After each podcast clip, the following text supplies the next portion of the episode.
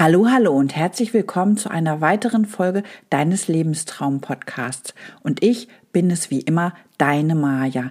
In unserer heutigen Folge geht es um Resilienz in einer Krise stärken. Nun wünsche ich dir aber ganz, ganz viel Spaß bei der heutigen Folge.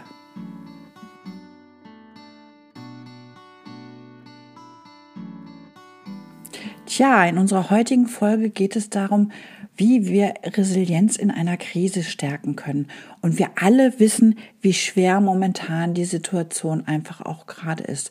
Wir haben Herbst, Winter, es ist nass und usselig draußen, wir haben die vierte Welle in der Corona-Zeit, ähm, was uns natürlich zu schaffen macht. Und zu allem Elend haben wir noch unser eigenes Päckchen zu tragen, nämlich unsere Brustkrebserkrankung. Und die aktuelle Situation ist ja für uns alle echt nicht leicht und wir stoßen wirklich an unsere Grenzen, an unsere Grenzen der Geduld, an, an die Ausdauer der Motivation und einfach auch, dass wir diese Krise nicht nur aus einem negativen Blickwinkel betrachten. Und hier gibt es eine ganz, ganz große Kompetenz, die uns angeboren ist. Das ist Resilienz. Und mit Resilienz, da hatte ich auch schon mal eine Podcast-Folge zu gemacht. Da geht es ja einfach um die Fähigkeiten, wie man eine Krise gut überstehen kann oder sich davon neu erholen kann. Aber Resilienz kann man auch lernen. Und das ist super, super wichtig zu wissen. Tja, gestärkt aus einer Krise hervorgehen, das ist ja eine ganz, ganz wichtige Sache. Und ich hatte es ja eben schon mal gesagt, Resilienz ist eigentlich angeboren, aber auch eine erlernbare Fähigkeit. Und Resilienz ist super wichtig. Und in meinem Feel-Good-Kurs bin ich also auch immer wieder fasziniert davon, wenn die Teilnehmerinnen anfangs sagen, naja, Resilienz und mh, mm, gucken schon ganz kritisch und ganz skeptisch. Und wir machen also zur Resilienz unsere Übungen und die Lektionen und wie man dann hinterher, wenn wir das wirklich erarbeitet haben, wie gut alle damit umgehen können und wie gut alle auch die Tools der Resilienz für sich nutzen können.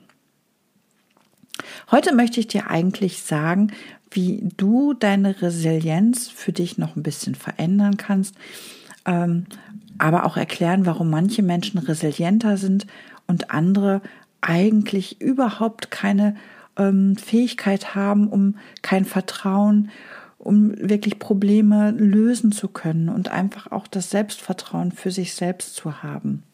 Die WHO hat zum Beispiel zum Thema Resilienz einfach mal die Fähigkeit der intrinsischen, also das, was aus einem hervorkommt, ähm, untersucht und analysiert, aber natürlich auch die, das, was von außen herkommt.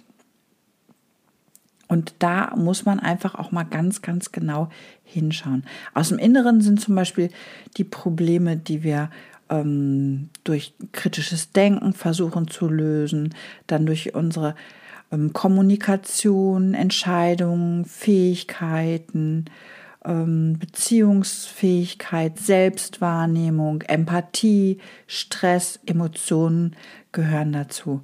Aber auch Beleidigung und weitere Faktoren. Und das sind natürlich alles Dinge, die wir für uns verbessern können, ähm, wo wir natürlich einfach auch Lösungen suchen können zur Orientierung der Selbstregulation, aber bis hin zur Übernahme der Verantwortung. Also wenn du das hörst, dann weißt du natürlich auch, dass man solche Dinge, solche Fähigkeiten und Kompetenzen schulen kann und dass du damit natürlich auch deine eigene Resilienz verändern kannst und zum einen die Resilienz und deine Persönlichkeitsentwicklung voranschreiben kannst. Und das ist natürlich auch gerade bei einer Krebserkrankung super wichtig, dass wir resilienter handeln können, dass wir also wirklich aus unserer Krise, aus unserer Krisensituation herauskommen. Und das macht natürlich was einfach auch äh, mit unserem Leben. Und einfach ist natürlich auch ganz klar, dass resiliente Menschen wesentlich besser mit Rückschlägen zurechtkommen. Und das ist natürlich auch wirklich super, super wichtig. Das Thema Resilienz steht natürlich mit der Achtsamkeit ganz eng im Einklang. Und auch das ist natürlich ein Thema, was wir in meinem Feel-Good-Kurs einfach auch ganz klar bearbeiten. Weil, wie gesagt, das baut ineinander auf und das hilft uns natürlich auch ein positives Selbstbild zum Beispiel zu fördern. Selbstfürsorge. Auch dazu habe ich schon mal eine Podcast-Folge gemacht. Ähm, auch das ist wichtig, dass wir Achtsamkeit in unserem Alltag einbauen und, und, und.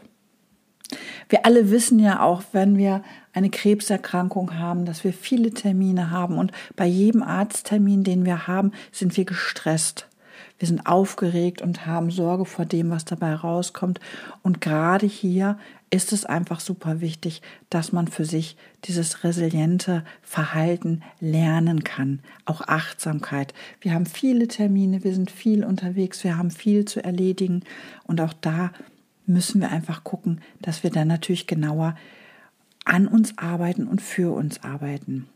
Ich möchte dir hier jetzt einfach mal so ein paar kleine Übungen mit an die Hand geben. Du selbst wirst vielleicht erstmal sagen, na ja, was soll ich denn jetzt damit?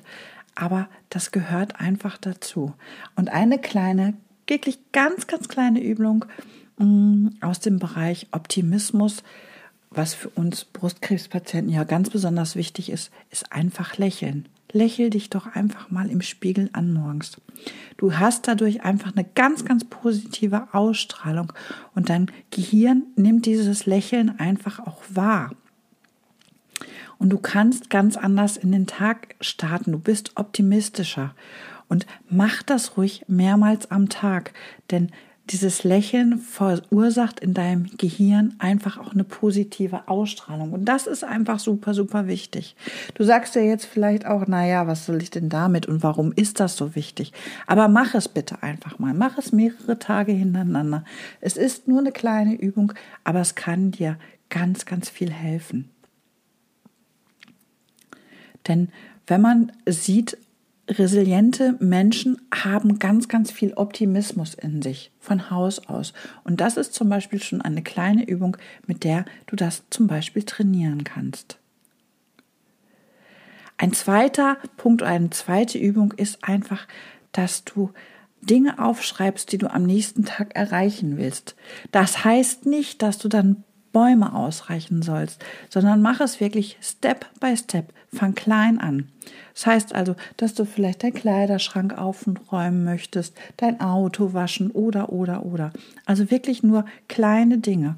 Und das schreib dir einfach mal auf. Ich habe ja auch schon mal vom Dankbarkeitstagebuch gesprochen. Auch solche Dinge kannst du da natürlich mit reinschreiben. Ne? Dinge, die positiv waren, gehören da genauso rein. Und auch das solltest du einfach mal mit dokumentieren.